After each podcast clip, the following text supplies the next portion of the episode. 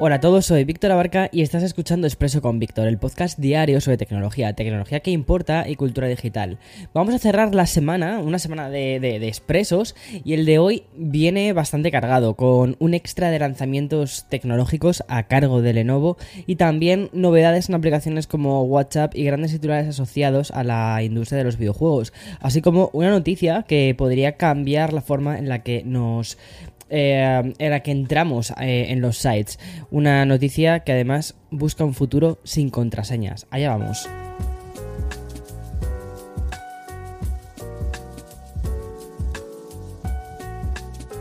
Lenovo presentó ayer su pequeña revolución, en una semana en la que hemos tenido lanzamientos con un menor foco puesto en el hardware, a excepción, por ejemplo, de los altavoces de Marshall, y estuvo toda la semana, no todas las noticias, tuvieron el foco más en la parte de cultura digital, en las aplicaciones que utilizamos en nuestro día a día. Pues bien, el gigante asiático Lenovo, pues renueva su familia de portátiles Yoga con un dispositivo bastante premium, o por no decir muy premium. Por un lado, Lenovo ha presentado su nuevo ordenador, el Yoga AIO, ¿vale? Con una pantalla que nunca se acaba, bueno, es en plan tipo Infinity, ¿vale? De estas que llaman ahora, de 27 pulgadas, es decir, si es que se termina en las 27 pulgadas, ¿vale? Y tiene una resolución 4K. El dispositivo además permite, que es luego, me parece bastante curioso, eh, poder ponerlo a 90 grados. Creo que esto está muy bien, por ejemplo, si estás eh, leyendo una web o lo que sea, ¿sabes? Que quieres tener toda la visión de, la web, pues está bastante bien. Y también, por ejemplo, para la gente que hace código pero mm, también es verdad que la gente que hace código suele tener dos pantallas separadas.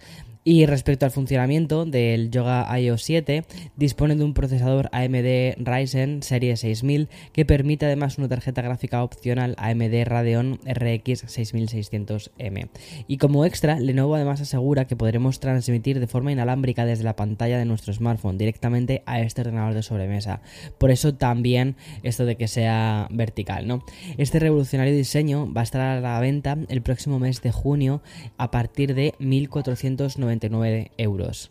Pero aún hay más porque Lenovo también presentó un modelo con panel táctil OLED de 14 pulgadas y una resolución 4K, en concreto el Slim 9i, un portátil con la mencionada pantalla táctil y de diseño totalmente sostenible, ya que luce el certificado de neutralidad de carbono gracias al uso de su en su fabricación de una aleación de magnesio y también de fibra de carbono que llaman multicapa. Bueno, pues este Slim 9i está en dos versiones. Por un lado tenemos la opción 4K compatible con una frecuencia de actualización de 60 Hz y por otro la posibilidad de apostar por 2,8K que yo creo que es más que suficiente en un portátil y una frecuencia de actualización de 90 Hz. En este caso, aunque también se espera en el mes de junio, la fecha de lanzamiento no exacta, ¿vale? No está confirmada. Eso sí, sí que sabemos que va a partir de los 1899 euros. Pero esta nueva generación de portátiles Yoga de Lenovo tiene aún más cabida porque entre la multitud de dispositivos anunciados por la compañía también quiero destacar otras versiones de 14,5 pulgadas que son el Yoga Slim 7i Pro X y el 7 Pro mm, X sin el i, ¿vale? Estos dos portátiles además disponen de procesadores de última generación, es decir, son los últimos de, mm, que ha lanzado Intel. También tiene una tarjeta gráfica Nvidia GeForce RTX 3050 y presumiblemente estarán disponibles el mes que viene y lo harán a partir de 1299 euros el 7i Pro X y el 7 Pro X sin la I, ¿vale? Un pelín más barato, 100, euros más barato, 1199. La verdad es que ha hecho, ha, sacado muchísimos productos Lenovo con, o sea, actualizando sobre todo muchos de los portátiles que ya tiene. Ahora el que falta, o uno de sus grandes best seller, que es el, es el ThinkPad, ¿no? Es el que falta por renovar. Y bien, ayer se celebró el Día Mundial de la Contraseña, sí. Es que el mundo de las efemérides es, es así, ¿vale? En 2013, un grupo de profesionales especializados en ciberseguridad dijeron que mm, el primer jueves de cada mayo, ¿vale? Esto es como, como la gala del Met, ¿no? El primer lunes de, mayo, bueno, pues esto es el primer jueves de mayo. Iba a ser la fecha para celebrar el Día Internacional de la Contraseña. El objetivo básicamente era fomentar los buenos hábitos en cuanto a eh, las contraseñas que, que utilizamos en nuestro día a día. Irónicamente, el Día Mundial de la Contraseña este año ha servido para conseguir acabar con, con las contraseñas o al menos un plan para acabar con ellas. Te explico. Porque gracias a un comunicado conjunto que hicieron Apple, Google y Microsoft, hemos conocido que esos gigantes tecnológicos se han comprometido a realizar un esfuerzo conjunto para eliminar esta forma de acceso. Bien, estas tres Big Tech van a dar soporte para que todas sus plataformas móviles de escritorio y también navegadores utilicen un inicio de sesión sin contraseñas. Y bien, esta forma de verificación o de autenticación sin contraseña se comenzará a implementar en el 2023 y em, esto implicará que los sistemas operativos móviles, también Android y también iOS, y los navegadores Chrome, Edge y Safari, y por último también las funciones de, de escritorio de Windows y macOS.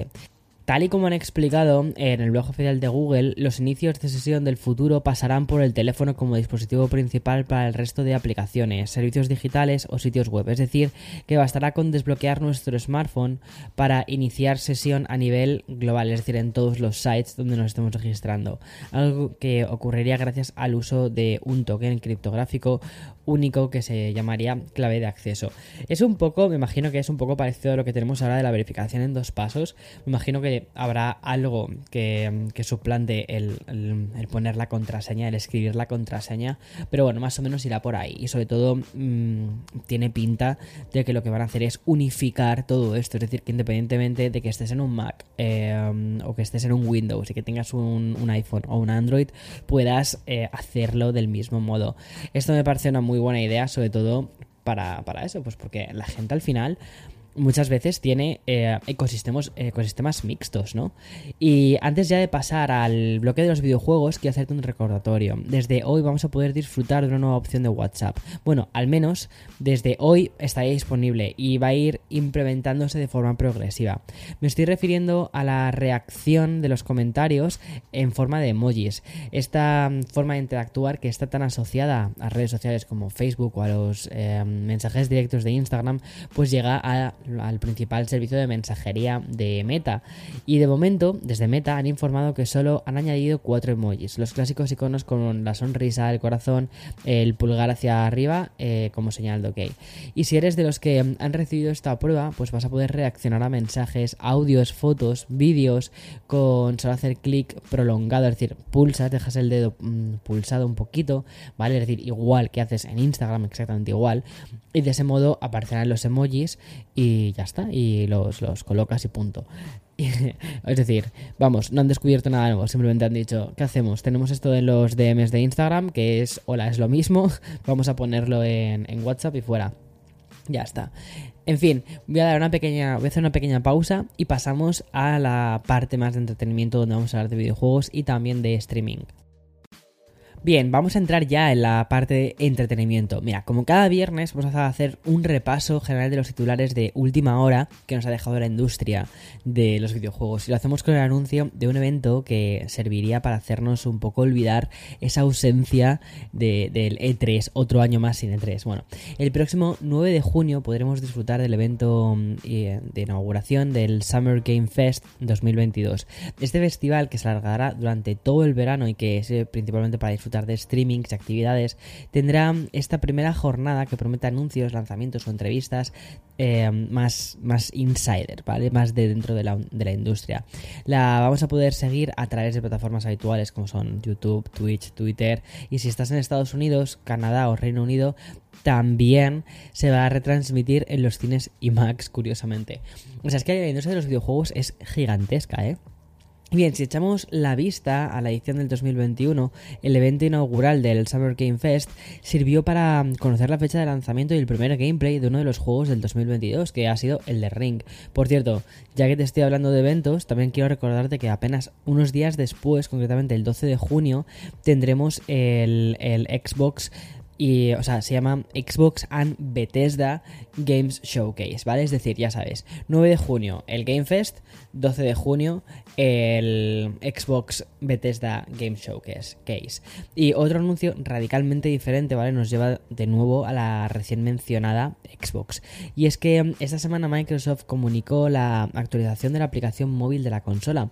Tanto los usuarios de iOS como los de Android van a poder compartir pequeños gameplays en forma de stories. Sí, el formato que inventó eh, Snapchat, pero que se ha ido expandiendo a otras redes, entre ellas eh, Instagram. Bueno, pues va a llegar también esa experiencia a Xbox. Podremos compartir estos pequeños clips, capturas de pantalla y otros logros en nuestro perfil de la app de la consola de Microsoft. Y a diferencia de los stories habituales, estos van a poder ser vistos durante 72 horas. A ver, ¿por qué creo que se aumenta las 72 horas? Primero, porque no hay suficiente gente que esté lanzando esto. Entonces, necesitan aumentar el tiempo, ¿vale? Para que haya contenido, parezca que hay más contenido del que realmente hay dentro de, esta, aplicación. Y segundo, también creo que están haciendo algo bastante inteligente porque, mira, en, en, en iba a decir en Twitch, no, en TikTok, ¿vale? Sí que veo muchísimos Twitchers, muchísimos streamers de Twitch que, que suben pequeños fragmentos de sus mejores jugadas y las suben a, a TikTok. Pues bien, imagino que lo que busca Xbox es repetir este, o sea, repetir esa forma, ¿no? Ese formato, mejor dicho, y ese contenido, pero llevarlo a su propia plataforma y que al final se termine convirtiendo Xbox en el lugar de los juegos, ¿sabes? Es decir, donde, o sea, asociar la marca Xbox al lugar donde jugar. Más o menos creo que va por ahí un poco los tiros. Si tengo que pensar, si te me tengo que poner más en la cabeza de la gente de marketing.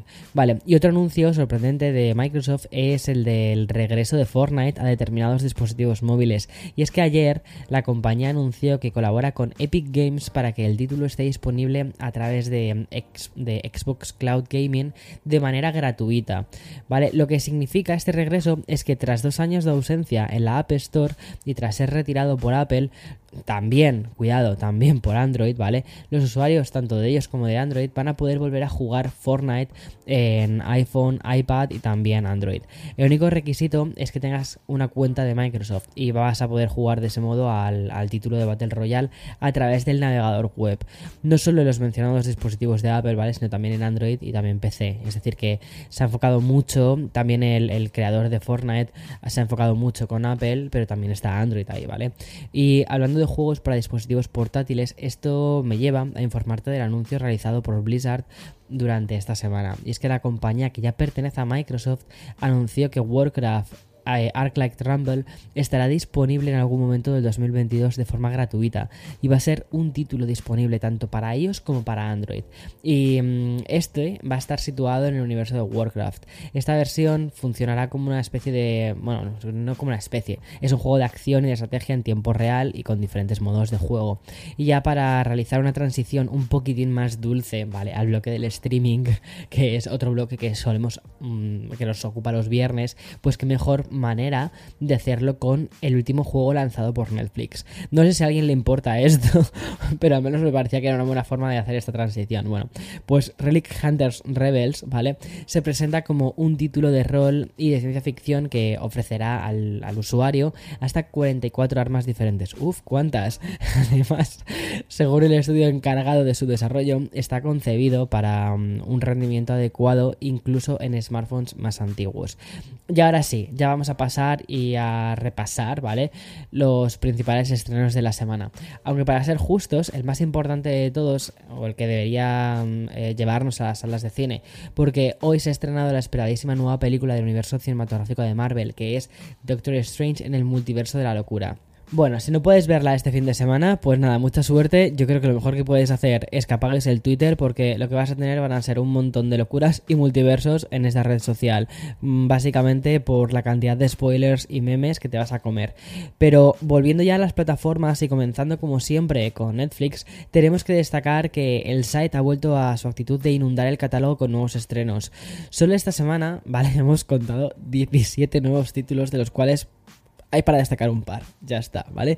Por un lado tenemos el regreso de Mike Myers, el actor que dio la vida a Austin Powers, pues tiene una nueva miniserie en Netflix que mm, el título además se llama El Pentavirato. También tenemos la española Bienvenidos a Eden, que por lo visto en redes, ¿vale? Es la gran apuesta semanal de esta plataforma. Y en este caso hablamos de una serie que va a jugar con la distopía y el thriller, que son dos de nuestros géneros favoritos.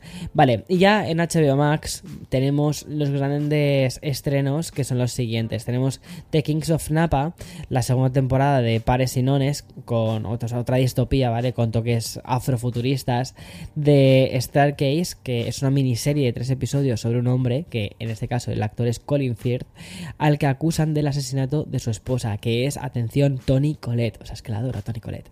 En fin, y ya en Apple TV se han tomado un pequeño descanso esta semana, al menos en cuanto a ficciones se refiere, y aún así vamos a poder ver la docuserie que se llama El Gran Fraude. Y lo mismo sucede con Disney Plus, de la que solo vamos a destacar un making of sobre mm, su serie El libro de Boba Fett.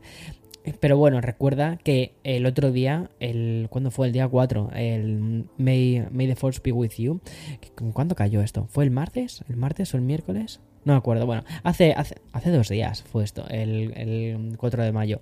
Por el tema de Star Wars, ¿vale? Pues ya anunciaron la nueva serie que va a ser un, spin-off de, la saga de Star Wars, que es la de Obi-Wan Kenobi, con además el actor que dio vida en las películas eh, a Obi-Wan, o sea que brutal. Y cuando se estrena a finales de este mes, si es el veintitantos de este mes, no me acuerdo. Es decir, no pasa nada, no pasa nada Disney, te lo perdonamos todo, básicamente porque a finales de mes vas a estar serving realness, vale. Y ya por último, Amazon Prime. La plataforma nos trae la segunda temporada de The Wilds, que es una especie de Lost, pero en versión teenager. También añaden a su catálogo la película de Will Smith, Bad Boys for Life, y um, un extraño caso que es eh, eh, Bosch Legacy. Es un spin-off de Bosch en el que el protagonista sigue siendo el mismo que en la serie original. Bueno, aquí Amazon Prime, yo es que estoy más perdido que perdido con, los estrenos de esta plataforma, porque la verdad es que casi nunca encuentro nada demasiado interesante. Sí que mm, empecé a ver la película, que no la he terminado, la tengo que terminar de ver. The French Dispatch, esta, eh, que está bastante guay la verdad la película. A ver si me la termino. Y sí, esta estaba en, Amazon Prime. De vez en cuando nos da alguna sorpresita, como por ejemplo también todas las pelis de Evangelion, que eso es como muchísimas gracias. Muchísimas gracias Amazon por poner las pelis de Evangelion porque me flipa. Eh, pero bueno, a veces tiene cositas. Muchas veces se me olvida simplemente que lo tenemos ahí, pero está ahí. O sea que es, pues está guay. En fin, y eh, disfruta del fin de semana disfruta. Eh, hoy es viernes 6 de mayo del 2042. Espero que tengas un buen fin de semana. Sal a la calle y ya está. Chao, chao, chao.